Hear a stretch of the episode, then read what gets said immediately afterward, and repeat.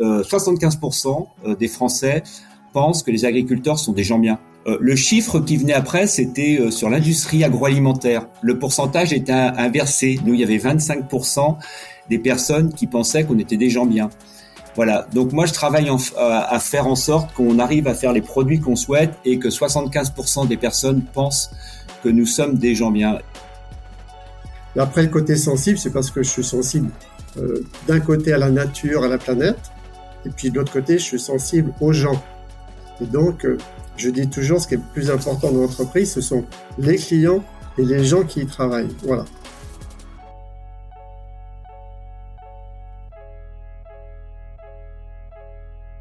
Bonjour Pascal, bonjour Christophe. Bonjour Salomé.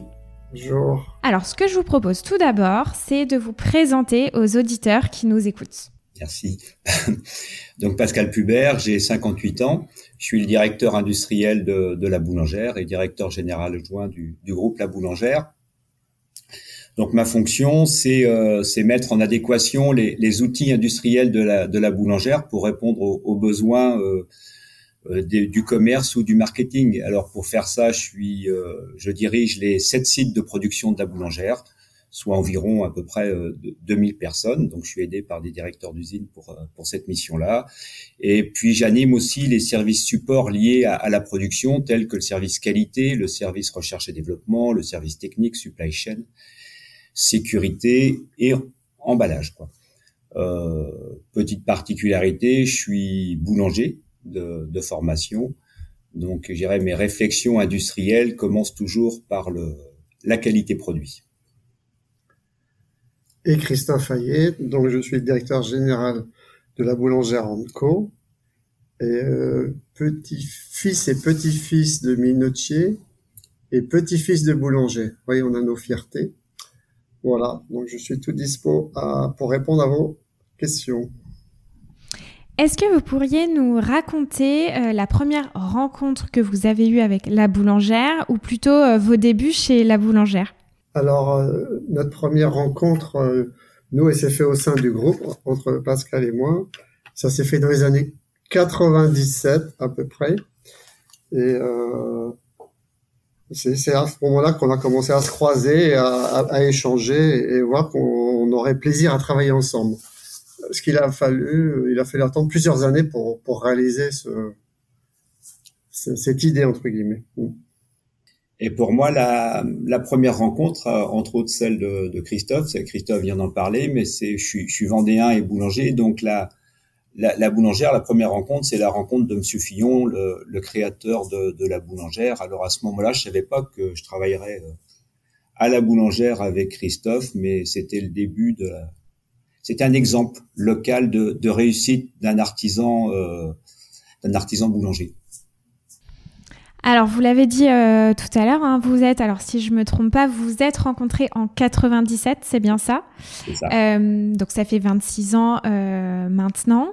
Est-ce que, en tant que dirigeant d'entreprise, vous avez eu un moment marquant chez la boulangère que vous pouvez nous évoquer, un, un moment qui a marqué peut-être le tournant de la marque ou, autre chose? Il, y a, beaucoup de choses là.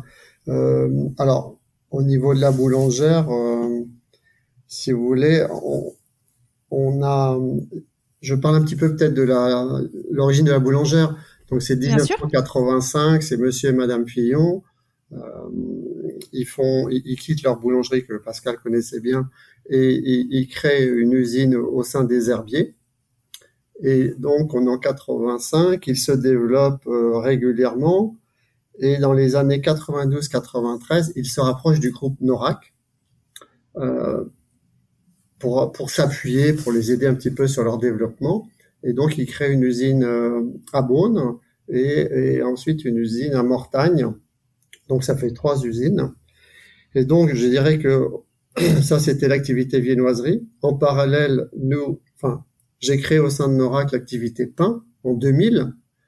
Et donc, euh, la chose importante pour la boulangère, je pense, c'est qu'en 2016, on a réuni les deux activités, le pain et la viennoiserie, sous la même entité, avec donc trois usines en viennoiserie, trois usines en pain. Et suite au rapprochement, on a recréé une nouvelle usine en 2019. Voilà. je pense que c'est un moment important parce que là, la, la boulangère recouvrait les métiers de brioche, viennoiserie historique et a récupéré sous sa tutelle avec sa marque l'activité pain pré-emballé. Est-ce que vous pourriez nous parler désormais euh, de la carte d'identité finalement de la boulangère hein? Comme vous le savez, sur euh, le podcast Sans filtre ajouté, il y a beaucoup d'auditeurs qui travaillent en grande distribution, qui nous écoutent et qui sont toujours intéressés d'avoir un peu euh, le, le, positionnement finalement de la boulangère sur son marché. Est-ce que vous avez quelques chiffres peut-être aussi à nous communiquer?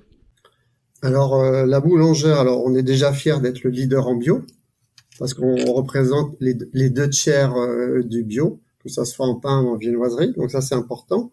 On, a démarré dans les années 2000. Euh, après, sur le marché, on a de, on a d'une partie le marché du pain préemballé, sur lequel on est le troisième intervenant avec euh, 11 points et demi à peu près de part de marché, mais on, est récent sur ce marché-là, donc en, croissance régulière. Et puis la viennoiserie, on est le quatrième intervenant avec euh, un petit peu moins de 5% de part de marché. Voilà, pour vous situer. Euh.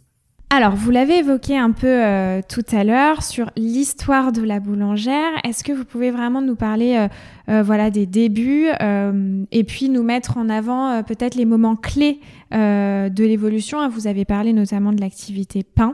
Si vous avez des, des éléments aussi additionnels à nous partager. Bah, les éléments clés, c'était ça. Hein. C'est surtout le rapprochement des deux entités. Euh, depuis qu'on s'est rapproché, on a créé une nouvelle usine euh, à La Roche, La Roche-sur-Yon en 2019. Donc ça, c'était quand même euh, la première usine qui était faite avec le, le rapproche, après, avec le rapprochement des deux entités, pardon. Euh, après, c'est sûr que sur le marché, alors je ne sais pas si je vais sur les produits, mais euh, le fait de faire ce rapprochement-là, euh, on s'est positionné euh, comme acteur important sur euh, le bio et on a également regardé tout ce qu'on pouvait faire pour le bien-être animal. Et c'est pour ça, par exemple, qu'avec Pascal, on a mis en place dès 2018 des œufs extra frais sur toute la gamme de viennoiserie et brioche. Ça, c'était quelque chose pour moi d'assez fort lié au rapprochement. bien sûr, à partir de là, on a lancé une gamme végane parce que c'était c'était évident. Euh, voilà. Donc c'est des moments importants, je dirais, pour les produits, pour la gamme de produits. Quoi. Et vous avez été notamment précurseur parce qu'à l'époque, euh, enfin 2018, c'est déjà il y a quelques années, j'imagine que sur le marché, il y avait encore assez peu de produits euh, euh vegan, enfin qui répondaient en tout cas à des enjeux sociétaux, si je me trompe pas. Tout à fait. oui, oui, on avait. C'était clair pour nous de, de, de, faire attention à, à cette thématique. C'était naturel d'ailleurs dans nos gènes, on va dire. Euh, et donc les œufs, c'est vrai qu'en pain, on n'utilisait pas d'œufs. Et quand, quand, je suis arrivé en viennoiserie, il y avait des œufs partout. Donc là, on s'est dit, allez, on fait ça bien. Euh, même si on entend des entreprises qui disent, on va faire ça en 2025, en 2030. Bon, nous, on l'a fait, on a mis un an pour le mettre en place, qu'il faut quand même un petit peu de temps. Et en 2018, c'était dans toute la gamme des œufs de poule élevé en plein air. Alors en bio, bien sûr, c'était déjà fait puisque c'est obligatoire, mais dans la partie conventionnelle, je parle, bien entendu. Mmh, bien sûr. Et justement, est-ce que vous avez eu des défis auxquels vous avez fait face, notamment avec ces changements? Parce que, comme vous l'avez dit, hein, ça a mis euh, un an de mise en place, donc euh, on peut imaginer la complexité même industrielle qui peut y avoir derrière. Euh, c'est vrai qu'on s'est on s'est posé la, la, la question euh, un peu différemment. Déjà, on a on a pris notre souhait, c'était de faire des produits avec des œufs de poule de plein air. Dire pour euh, bien sûr pour euh, pour favoriser le, le bien-être animal. Mais à la boulangère, quand on décide ça, après on fait les choses. Ça veut dire qu'on construit une filière. C'est pas c'est pas on va pas acheter des œufs de poule de plein air. Alors on, on aurait pu le faire. Mais notre décision, c'est de maîtriser notre filière. Donc à ce moment-là, on rencontre nos, nos partenaires habituels, qui, qui, sont souvent l'industrie de première transformation, qui, par exemple, des gens qui cassent nos, nos, nos œufs et, et, et, leur font subir un traitement euh, thermique pour qu'ils soient, qu'ils soient conformes. Et on travaille avec eux et avec les agriculteurs euh, qui approvisionnent leur, leur entreprise. Donc c'est, c'est là on commence à, à se rencontrer. On se met autour de la table, des éleveurs de, de poules pondeuses l'industrie de première transformation, nous, et là on se dit autour de la table, quand et comment on peut avoir ces, euh, ces œufs à disposition. Parce que nous, ce qu'on souhaite, c'est que nos, euh, les poulaillers de poules de plein air soient à proximité de nos usines. On va pas imaginer quelque chose à, à l'autre bout de la France ou, euh, ou éventuellement dans des pays, dans des pays voisins. Non, c'est quand et comment on peut avoir des œufs de poules de plein air à côté de nos usines et un prix qui permet à chacun de, de vivre correctement. Quoi. À chaque fois, c'est ça notre réflexion. Quoi. Et lorsqu'on se met autour de la table, on construit cette filière et puis, puis on avance ce que l'on a fait. Oui, et c'est ce qui est, euh, au-delà d'être novateur, euh, vous avez des engagements forts, et on y reviendra un peu plus tard euh, au cours de l'interview, parce que effectivement, vous l'avez dit à juste titre, hein, c'est des œufs français, en tout cas, qui ne sont pas dans d'autres pays, à un prix, en tout cas, qu'on essaye maîtriser. Justement, ça, ça du commerce équitable, oui. Absolument. Justement, ça, ça fait partie des, innovations euh, marquantes euh, au, sein de la boulangère.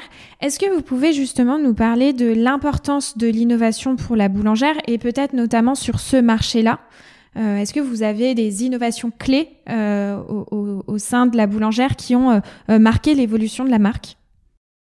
Ah, C'est sûr que donc il y y a, les deux activités historiques qui sont rencontrées, mais je dirais que nous, on arrive en pain. Quand le pain est arrivé dans les années 2000, il y avait déjà des intervenants sur le marché. Donc, il fallait venir avec des innovations ou des, nouveaux produits, on va dire. Donc, tout de suite, bien sûr, il y a eu le bio. Mais derrière, on a lancé des pains de mie sans sucre ajouté. Alors, aujourd'hui, vous entendez parler des pains de mie sans sucre ajouté. Mais en 2004, c'était pas, pas, pas fréquent. Et donc, euh, c'était une démarche, euh, sans rentrer en Suède, parce que je trouve qu'ils ont un petit temps d'avance sur nous sur les produits sains. Euh, en rentrant en Suède, je me, suis, dit, tiens, on va faire un pain de mie comme on fait une baguette française. Vous voyez? C'est quelque chose que vous aviez vu dans les rayons suédois et ça vous a inspiré. Vous vous êtes dit, on va rapporter ce concept-là en pas Ça. C'est en discutant avec les Suédois, ils, ils, raisonnent toujours avec des ingrédients simples dans leurs produits. Et là, je me suis dit, tiens, qu'est-ce que j'ai en trop dans mon dans mon dans mon pain de mie? Ben, J'ai de la matière grasse et du sucre en trop. Et si j'enlève ça, quelque part, j'ai l'impression d'avoir la même liste d'ingrédients que la baguette française, mais je vais proposer ça sous forme de pain de mie. Donc on a, on a appelé ça le toast selling, c'était en 2004-2005. Donc euh, c'est un produit qui a avancé doucement parce qu'il fallait qu'il trouve son marché. Et c'est vrai qu'aujourd'hui, ça devient un, un, basique, un minimum du marché de faire sans sucre ajouté. Donc ça, c'était quand même d'assez important. Et je dirais que dans la démarche de la boulangère, on a toujours innové comme ça parce que c'est dans, notre esprit et en même temps aujourd'hui on est un peu attendu pour ça aussi quoi, par les distributeurs. Bien sûr. Et les consommateurs, alors comment ils réagissent par rapport à l'innovation? Est-ce que euh, ils ont tendance plutôt à, consommer euh, des, classiques ou alors ils vont avoir tendance à, aller vers de l'innovation et ça va driver un peu le, rayon? Bah, il y a toujours un minimum euh, d'innovation qui, qui, fait avancer le chiffre d'affaires. Hein. C'est euh, enfin, moins de 5%, mais c'est toujours présent. Donc euh, le consommateur, petit à petit, euh, alors, faut éduquer aussi le consommateur parce que si on lui fait que des produits gras et tout ça, on va pas s'en sortir. Donc à un moment donné, on va mettre des produits plus sains, etc. Euh, et petit à petit, le consommateur va essayer euh, parce que les produits sont sains et que ça ça suffit pour, je dirais, pour servir à l'usage qu'il en a besoin, quoi. Bien sûr. Alors tout à l'heure, on en parlait euh, un peu hein, du bio. Alors vous avez euh, une multitude d'engagements qui sont très forts euh, et aussi et surtout un engagement pour le bio. Vous êtes pionnier sur le bio. Ça fait un moment que vous proposez des produits avec cette certification-là. Est-ce que vous pouvez nous en parler et quelle est l'importance finalement de soutenir cette filière en tant que marque aujourd'hui? Alors, euh, faut raisonner, euh, comme dirait Pascal, à la création, c'est-à-dire que pourquoi le bio? Le bio, c'est pour avoir des produits sans pesticides, euh, donc avoir des préserver un maximum la biodiversité, euh, s'attacher à la, à la, santé du consommateur. Donc, quand on a ces logiques-là, c'est naturel de faire du bio. Donc, euh, nous, ce qu'on a fait, on n'a pas fait vraiment d'innovation au niveau du bio, on a fait des déclinaisons de produits. Hein, des produits qui existaient en gamme conventionnelle, on les a déclinés euh, en bio. Mais ça, met par contre une gamme assez large pour le consommateur. Aujourd'hui, il y a 22 références à peu près dans notre gamme. Donc, euh, on arrive à couvrir tous les besoins euh, du rayon pain ou du rayon vinoiserie. Quoi. Ça me fait quand même poser question euh, parce que je pense qu'il y a des auditeurs qui se poseront la question. Évidemment, le bio dans l'actualité est, euh, est, mis un peu sur le devant de la scène, notamment euh, par rapport à l'inflation. Hein, je vous apprends rien. je voulais savoir si je, je, pourrais vous entendre sur, alors votre avis, je ne sais pas, mais en tout cas votre position, parce qu'il y a beaucoup de distributeurs aujourd'hui qui qui sont fervents de réduire les gammes bio parce que euh, à juste titre ou non, hein, c'est pas le sujet, mais euh, euh, peu de consommateurs, en tout cas de moins en moins, peuvent se payer ce type de produit. Si vous voulez, le, bio, il a connu des en, en 23, 24 ans. Là, moi, j'ai connu des hauts et des bas. Je veux dire, il y a des moments à chaque crise alimentaire, le bio montait un petit peu, euh, etc. Et puis là, on arrive dans un moment où, euh, sur les 5-6 dernières années, il est allé trop vite. Hein, C'était un petit peu la folie parce que tout le monde arrive avec du bio, puis du bio, comme diraient certains, pas forcément de France. Donc, euh, ça a été trop vite. Bon, alors ça se recale, ça se recale un peu fortement parce que il y a l'effet, comme vous dites, inflation. Mais que les distributeurs réduisent un peu les gammes, ça me choque pas. Qu'ils les réduisent beaucoup, ça, ça me gêne. Ça, c'est évident. Euh, par contre, euh, le bio, euh, c'est l'avenir. Enfin, c'est une solution d'avenir pour avoir des produits sains et, et, et bons pour la planète, si je, je fais simplement. Donc, euh, non, non, le bio va toujours être là, il va avancer, mais c'est vrai qu'aujourd'hui, il y a un effet médiatique qui, qui tape un peu sur le bio. Donc, euh, voilà, on est dans cet effet-là. Mais quand les gens vont se rendre compte que ces produits, ben, ils sont sains, qu'ils amènent des choses importantes pour les consommateurs, mais, mais euh, et puis de l'autre côté, euh, euh, conserve la biodiversité au niveau des, des champs, etc., c'est évident que c'est rien qui disent que c'est une des solutions. Moi, je dis que c'est la solution, c'est tout. C'est ça la différence. Donc euh, voilà. Et après sur les prix, pour pas évacuer ce, les, prix du bio vont entre plus 5, plus 20 et plus 50% en fonction des produits et des ingrédients. Alors c'est sûr qu'on fait le maximum pour que ce soit plutôt plus 20 ou plus 30, mais il y a un écart. Mais c'est normal puisque on cultive de façon moins intensive. Il y a d'autres frais, euh, enfin d'autres structures à gérer. Donc, euh, des fois, il faut peut-être mieux consommer un peu moins et, mieux, et, pouvoir se payer les produits qu'on a envie. Enfin, ça, c'est ma philosophie, mais voilà. Bien sûr. Puis effectivement, comme vous l'évoquez, hein, le rendement est moindre aussi, donc euh, donc ça fait aussi varier euh, effectivement le, prix euh, final pour le consommateur. Oui, c'est une raison économique logique de production.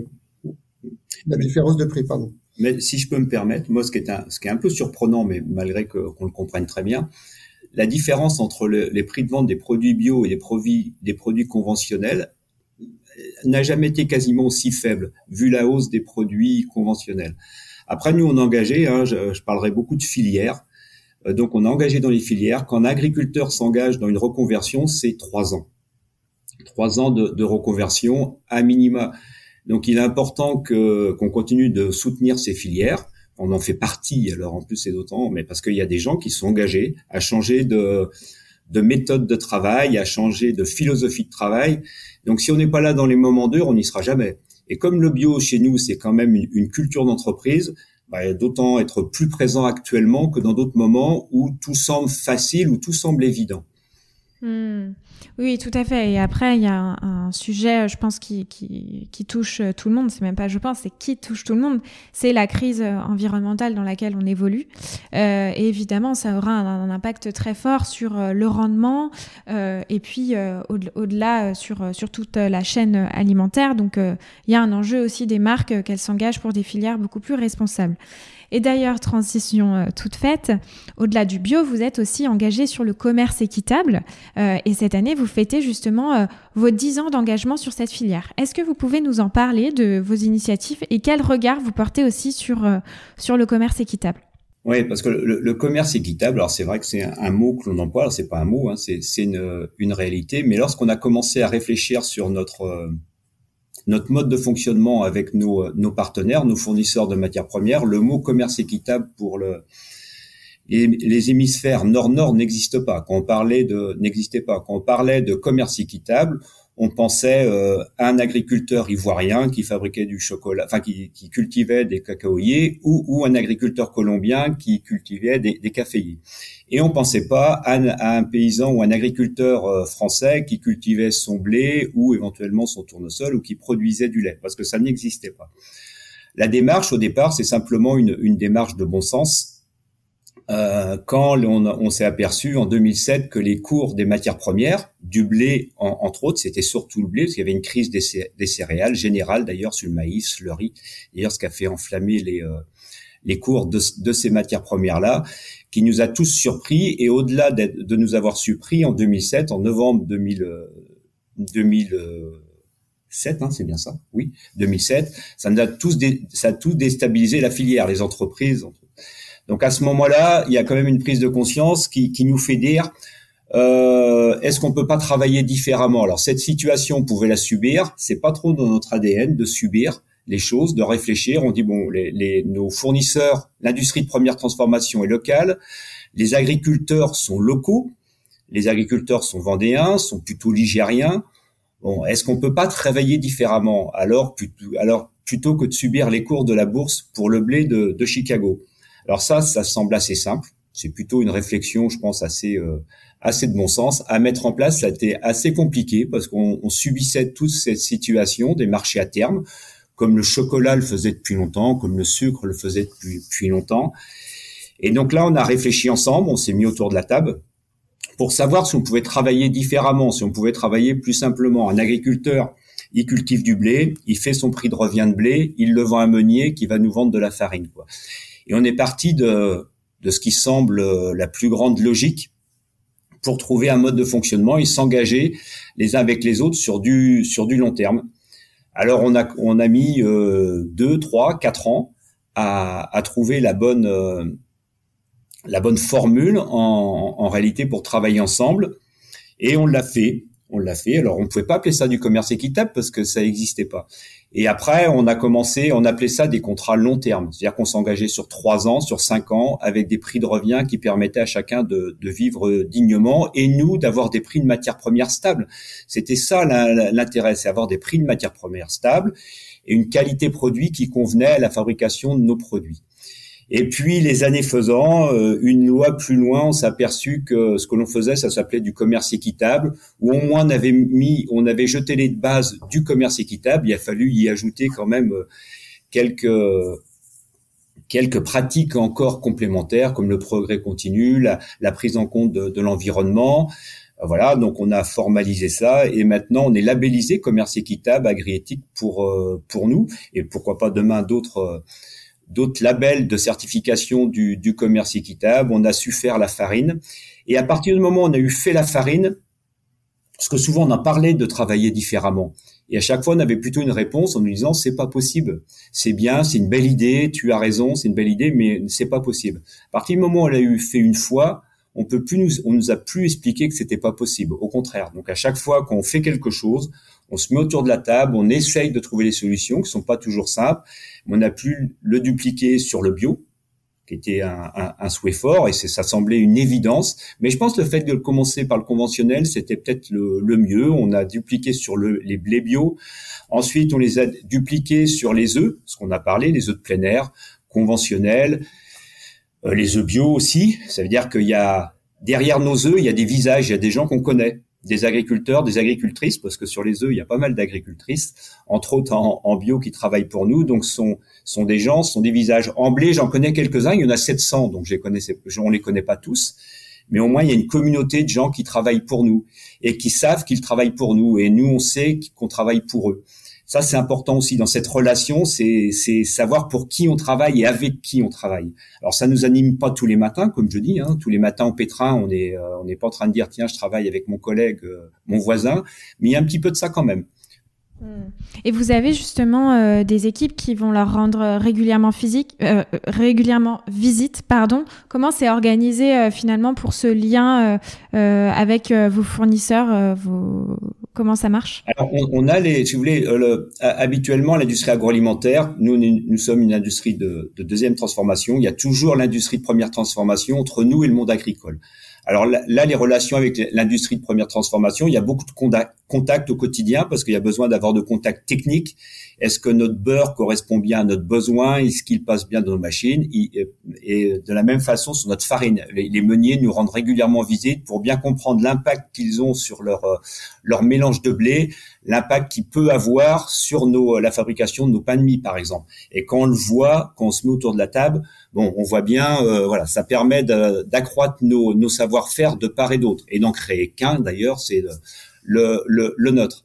Avec les agriculteurs, c'est moins le cas. Alors, c'était pas du tout le cas, mais c'est moins le cas. Et on commence à le faire, c'est-à-dire que quand on signe des contrats, là, on va parler euh, d'un nouveau contrat. Il est évident que le jour où on va signer le contrat, enfin au-delà du jour où on va signer, le début de notre collaboration, les agriculteurs vont venir dans l'usine, vont venir sur la ligne dans laquelle on va utiliser cette matière première. Alors moi, je ne le fais pas que pour les agriculteurs, je, je, le fais aussi pour les gens de la boulangère, les personnes, les boulangers qui vont utiliser cette matière première. Je pense que le fait de derrière une plaquette de beurre qui ressemble totalement à, une, à la plaquette de beurre qu'ils utilisent, je réinsiste, ils peuvent mettre derrière des visages, des personnes, des localisations, des communes, ça change, ça change la relation, quoi. Ça change la relation, et, je pense que ça donne un peu de valeur ajoutée à ce que l'on fait tous les jours. Même la compréhension globale de toute la chaîne euh, pour prendre les meilleures décisions, euh, effectivement. Aujourd'hui, vous avez euh, une actualité qui, est, qui est parue la semaine dernière, c'est que vous allez intégrer du beurre bio équitable et agri-éthique dans les viennoiseries de, votre gamme bio. Est-ce que vous pouvez nous en dire plus euh, et euh, comment ça va se, se, modéliser, se concrétiser et, peut-être le travail qu'il y a eu euh, derrière tout ça? Alors oui, c'est un peu dans l'esprit de ce que je vous ai décrit. C'est un c'est un travail de longue haleine parce que c'est un travail. alors j'ai même du mal à employer le mot travail pour ça parce que c'est tellement intéressant de, de travailler comme ça. C'est le fruit de longues, de longs échanges avec nos, euh, nos fournisseurs, nos partenaires. Parce que à, la boulangère, ce qu'on a toujours fait pour euh, créer une filière, on n'a pas changé de fournisseur. On n'a pas été voir un autre fournisseur. On dit tiens, le mien me fait pas ça. Est-ce que tu peux me trouver la solution pour ça? Non. On a toujours travaillé avec nos fournisseurs historiques à essayer de mettre en place un engagement commun pour avoir la matière première que, que l'on souhaite. Là, c'est pareil, on travaille avec une, laiterie locale depuis euh, quasiment une quinzaine d'années, donc on se connaît très bien, mais on voulait quelque chose de spécifique, avoir du beurre, du beurre bio équitable local. Donc on a fait de multiples rencontres, euh, multiples euh, échanges avec, euh, avec ouais, c'est un peu le comment dire l'ascenseur émotionnel. Il y a certaines réunions, on a l'impression qu'on touche au, au, but, et puis euh, la réunion d'après, pour x ou y raison, ben on, on retombe au point zéro. Bon, là, je crois que le le contexte sur le bio actuel, le bio difficile, de trouver une solution euh, pour s'engager les, les uns avec les autres, je pense que le contexte a énormément, il a énormément contribué. Parce que je crois que, alors, je connais pas bien le chiffre, donc je ne vais pas le citer, mais je crois qu'il y a, il y a un nombre de, un pourcentage de lait bio qui est déclassé en, lait conventionnel actuellement. Alors, je connais un peu les chiffres, mais, j'en suis pas sûr, donc je vais pas les, qui est très important. Donc, se dire à un moment, notre beurre bio, on va arrêter de travailler comme ça. On va passer un message plus fort. Oui, il y a du lait bio actuellement qui est, euh, qui est euh, déconverti, mais attention aux effets ciseaux, parce que demain, si tout le monde arrête le lait bio, nous, on n'aura plus de lait bio, on n'aura plus de beurre bio. Donc, travaillons différemment. Et c'est vrai que le contexte nous a permis de trouver les, les, bonnes solutions tous ensemble, avec la laiterie locale, les 40 agriculteurs qui sont autour de cette laiterie pour travailler ensemble. Je crois qu'il y a eu un petit, euh, une petite motivation supplémentaire pour arriver à mettre en place cette, cette filière. Après, tous les matins, on se réveille pas pour travailler pour les agriculteurs vendéens on se réveille pour faire des produits de qualité. Mais en travaillant sous cette forme-là, je pense que c'est là où on va obtenir les, nos produits de qualité. C'est-à-dire qu'on va avoir du lait, du lait frais, du beurre transformé immédiatement, livré très rapidement chez nous et utilisé rapidement. L'esprit, c'est toujours celui-ci quand même. C'est la qualité produit parce que le consommateur, il peut pas se, se contenter d'un, dirais, d'un logo sur un packaging. Lui veut retrouver l'équitable, il veut retrouver le bio dans la qualité de son produit. C'est très intéressant ce que vous évoquez parce que euh, justement, ça montre aussi euh, euh, le rôle d'un dirigeant qui travaille en collaboration avec toutes les parties prenantes, euh, mais aussi qui doit euh, embarquer et continuer à motiver les équipes. On sait, et, évidemment je vous apprends rien, euh, on est dans un contexte actuel très compliqué avec une volatilité des matières premières assez importante, de l'inflation.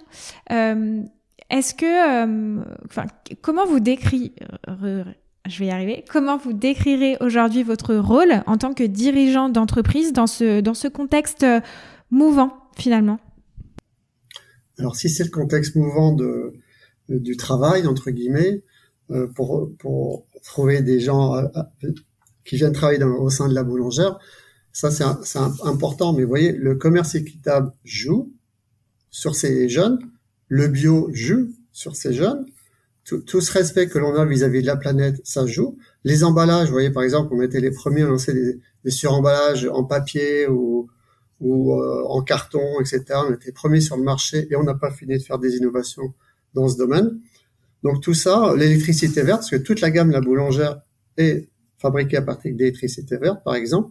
Donc euh, on s'aperçoit que quand on est dans les entretiens, ben les, les jeunes là, c'est bien, écoutent ça. Et donc quand ils ont le choix entre deux ou trois entreprises, ben, ils vont vers celle qui a le plus de valeur, qui, qui se rapproche des leurs. Quoi. Et là, on est vraiment euh, on est dans, dans, le vrai, quoi. Voilà. Bien sûr. Et même, euh, au, vous en avez euh, beaucoup parlé, hein, de, de, prendre les bonnes décisions quand on est dans des périodes. Alors, je ne sais pas si c'est une période de crise, parce que finalement, euh, on va en connaître euh, très souvent, très régulièrement. C'est pas ce qu'on souhaite, mais malheureusement, c'est dans le contexte dans lequel on évolue. Comment on fait pour justement continuer à, motiver ces équipes de l'interne, embarquer euh, les équipes et faire en sorte que l'écosystème fonctionne? Parce que ça fait quand même très longtemps que, vous travaillez chez la boulangère, et j'imagine qu'une situation dans laquelle on est reste quand même assez inédite pour un dirigeant, non? Euh, non, on a toujours des choses euh, qui nous tombent dessus, vous savez, en permanence. Non, je voudrais juste dire qu'on est sur une période d'inflation forte. C'est vrai. Aujourd'hui, on va dire qu'il y a 10% d'inflation en trop qu'il faut qu'il faut rattraper sur les, les, mois ou trimestres à venir. Mais vous voyez, il y a, dans cette inflation, il y a une partie qui est du rattrapage. Et, et je la situe entre 8 et 10%. Voilà, ça c'est important. Et puis pour répondre euh, euh, à, au côté en, entreprise. Entreprise, tu voulais dire quelque chose peut-être, Pascal? Oui, moi je crois que le, notre projet d'entreprise, il est clair. Alors j'aimerais dire souvent qu'on l'a, on l'a mûrement réfléchi, qu'on a pris euh, des années pour le mettre au, au point. Non, je pense qu'il est, euh, il se fait, il s'est fait de façon assez instinctive. On a fait des bons choix, hein, Christophe. On, l'a expliqué, le bio, le local, euh, le commerce équitable. Et c'est vrai que travailler sous cette forme-là nous permet bah, de, de, préparer l'avenir. hein. Euh, la, la, décarbonation, qu'on travaille sur le commerce équitable. C'est-à-dire qu'on rémunère dignement les agriculteurs avec, qui on, on, travaille. On peut leur parler d'environnement, on peut leur parler de bien-être animal. Comment on peut se permettre de parler de bien-être animal à des gens qui, eux, sont en mal-être quand, quand ils gagnent pas leur vie en, en élevant des animaux? Ça, c'est pas possible.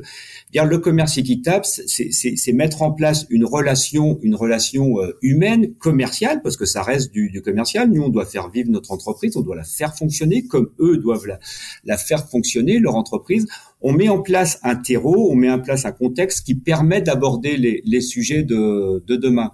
Alors après, qu'on qu le fait, pour nous au départ, sont des de démarches logiques, des démarches de bon sens, mais ça finit par faire un projet d'entreprise cohérent. Et c'est vrai que nos salariés ou comme euh, citait Christophe, les, personnes qui viennent postuler euh, un poste chez nous en parlent. Je pense qu'ils peuvent se retrouver dans un projet d'entreprise tel que le nôtre. Et puis au quotidien, on essaye de l'incarner, ce projet d'entreprise. On, communique sur ce projet d'entreprise. En début d'année, où il y a 40 agriculteurs qui viennent dans une usine, c'est quand même pas rien. Je veux dire, ça donne forme à ce projet d'entreprise. Ça donne, ça, ça le rend concret, ce projet d'entreprise. Donc un projet d'entreprise qui est incarné ce qui est important aussi, c'est que quand on communique, tout ce qu'on vous dit, on fait beaucoup de choses, mais quand on communique, c'est que c'est déjà acté. On ne dit pas sur ce qu'on va faire dans un an, dans deux ans, dans trois ans. Voilà, c'est important, c'est acté. C'est important et c'est vrai que ça fait euh, ça, ça, fait une grande une grande différence. Euh, Pascal, Christophe, donc aujourd'hui vous êtes tous les deux à répondre euh, aux questions de sans filtre ajouté. Euh, on aimerait peut-être en connaître un peu plus sur vous. Euh, comment vous vous décririez en tant que leader d'entreprise aujourd'hui et peut-être en termes de mode de travail ou, ou comment vous travaillez ensemble au quotidien? elle était le boss. non, mais euh, dans ce que vous envoyez, la communication, c'est marqué innovateur sensible. C'est gentil, je trouve. Mm. Donc, euh, bon, côté innovation, c'est sûr que c'est mon grand dada. C'est vraiment trouver des solutions pour les consommateurs et puis des produits de plus en plus sains. Et voilà, donc ça, il faut se creuser tout le temps. Et après, le côté sensible, c'est parce que je suis sensible euh, d'un côté à la nature, à la planète, et puis de l'autre côté, je suis sensible aux gens. Et donc, euh, je dis toujours, ce qui est le plus important dans l'entreprise, ce sont les clients et les gens qui y travaillent. Voilà. Donc, euh, faut mettre de l'énergie là-dessus. C'est beaucoup de notre temps d'ailleurs, mais euh, voilà, c'est là-dessus qu'on travaille. On s'appuie sur ces deux faire plaisir aux consommateurs, satisfaire les clients et euh, et puis être très bien avec les salariés de l'entreprise. Quoi. Faut que les gens se sentent bien. Mais mais les consommateurs, c'est que faut essayer aussi de les éduquer. C'est-à-dire, faut pas, on peut faire des produits qui vont dans le sens du marché, mais c'est pas ça qui nous intéresse. Nous, ce qui nous intéresse, c'est d'aller dans le sens que l'on pense bien pour euh, les gens et pour la planète. Voilà. Donc c'est ça qui est notre euh, fil conducteur. Et donc moi j'essaye de, traduire ce que dit Christophe au quotidien avec euh, l'équipe avec laquelle je travaille en fait concret quoi. Euh, C'est-à-dire que fabriquer du pain de mie, fabriquer de la, de la brioche, alors on n'est pas le seul à, à, à, savoir le faire. Heureusement, ça savoir boulanger, hein, ça savoir faire boulanger artisan d'ailleurs mais on, est, on essaye de le faire avec un, un peu plus de, de supplément d'âme, quoi. Un peu plus de, de passion, parce qu'on essaye. Moi, je suis euh, d'abord, on est complémentaires. On est complémentaires. Euh, moi, je suis l'homme métier. Christophe, c'est l'homme euh, savoir, consommateur, stratégie. Voilà. Moi, j'essaye de traduire les propos ou les envies de Christophe en actes concrets dans, dans nos usines et que chaque salarié ait bien ça, ait bien ça en tête, quoi. Et c'est vrai que moi, je trouve que ça nous ça nous donne quelque chose en plus. Parce que comme dit, on peut pas se lever tous les matins et fabriquer un pain de mie, voilà, et des fois, ça manque un peu de sens. Mais quand on fabrique un pain de mie avec une certaine éthique, une certaine culture d'entreprise, Bon, je crois que le, le, samedi soir euh, dimanche soir, en regardant un match de rugby à la mi-temps, on peut on peut discuter, on peut être fier dans, de l'entreprise dans laquelle on travaille. Souvent, euh, moi j'ai été marqué parce qu'on rencontre les, les agriculteurs euh, très régulièrement. Je, je, suis invité à une assemblée générale de coopératives dans, dans quelques jours et je me souviens d'une d'une assemblée générale de coopératives d'agriculteurs où il y avait quelqu'un qui leur expliquait qu'ils étaient bien vus par les Français. C'est-à-dire que 3, 75% euh, euh, des Français pensent que les agriculteurs sont des gens bien. Voilà. Euh, le chiffre qui venait après, c'était sur l'industrie agroalimentaire. le pourcentage était inversé. Nous, il y avait 25% des personnes qui pensaient qu'on était des gens bien. Voilà. Donc moi, je travaille à, faire en sorte qu'on arrive à faire les produits qu'on souhaite et que 75% des personnes pensent que nous sommes des gens bien. Et c'est important parce qu'on parle de marque employeur, on souhaite recruter. Et, si un salarié se dit, moi, je suis dans l'entreprise et si, bon, voilà, pour X ou Y raison, euh, je suis pas bien, ça fonctionne pas. Nous, je réinsiste sur le projet d'entreprise. Notre projet d'entreprise, c'est quand même de faire les choses bien et que les gens se sentent très à l'aise par rapport à ce que l'on fait. Et euh, je suis complètement en phase euh, avec ce que vous dites. Et pour euh, rebondir d'ailleurs là-dessus, c'est aussi l'initiative de ce podcast, pour, pour votre information, que j'ai aussi développé pour revaloriser l'industrie agroalimentaire et faire parler les marques qui font des choses bien, comme vous. Donc, je vous remercie sincèrement pour, pour notre échange. Peut-être une dernière question pour, pour conclure cet épisode. Est-ce que il euh, y a une, personne de la grande distribution ou de l'industrie agroalimentaire, une marque euh, ou autre que vous aimeriez entendre sur euh, le podcast? Bah, Écoutez, j'ai entendu la semaine dernière Timothée Paric. C'est un chercheur en économie. Et en fin de compte, c'était un, c'était un plaidoyer euh, général, mais j'aimerais bien l'entendre un petit peu plus zoomé sur l'agroalimentaire. C'est intéressant à écouter, oui. Vous, Je pouvez note. contacter. Je note, très bien. Et où est-ce que euh, les auditeurs peuvent vous retrouver ou retrouver la boulangère s'ils ont euh, des questions à poser ou faire tout simplement des remarques sur, sur l'épisode? Alors, on peut nous retrouver sur le site La Boulangère. Donc là, c'est un site très, très consommateur produits conso. Et on a un site qui s'appelle Du temps pour soi. Là, on, parce que la boulangère, c'est une marque féminine, on n'a pas parlé, mais c'est une marque féminine. Donc on supporte depuis euh, euh, plusieurs années aussi euh, des femmes au féminin qui ont des activités sportives, aussi bien en voile, que en, sport, en aventure ou en, en, handball, parce que nous sommes partenaires de l'équipe de France de handball.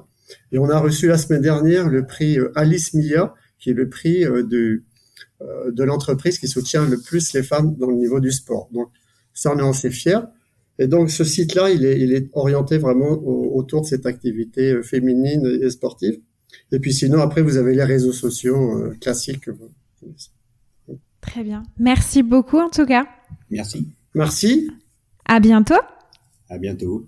Merci beaucoup d'avoir été avec moi jusqu'à la fin de cet épisode. J'espère qu'il t'aura plu. N'hésite pas à m'écrire sur Instagram au nom de Sans filtre ajouté ou LinkedIn au nom de Salomé Charicton. Je réponds à tous les messages et je suis toujours super contente d'interagir avec vous. À bientôt!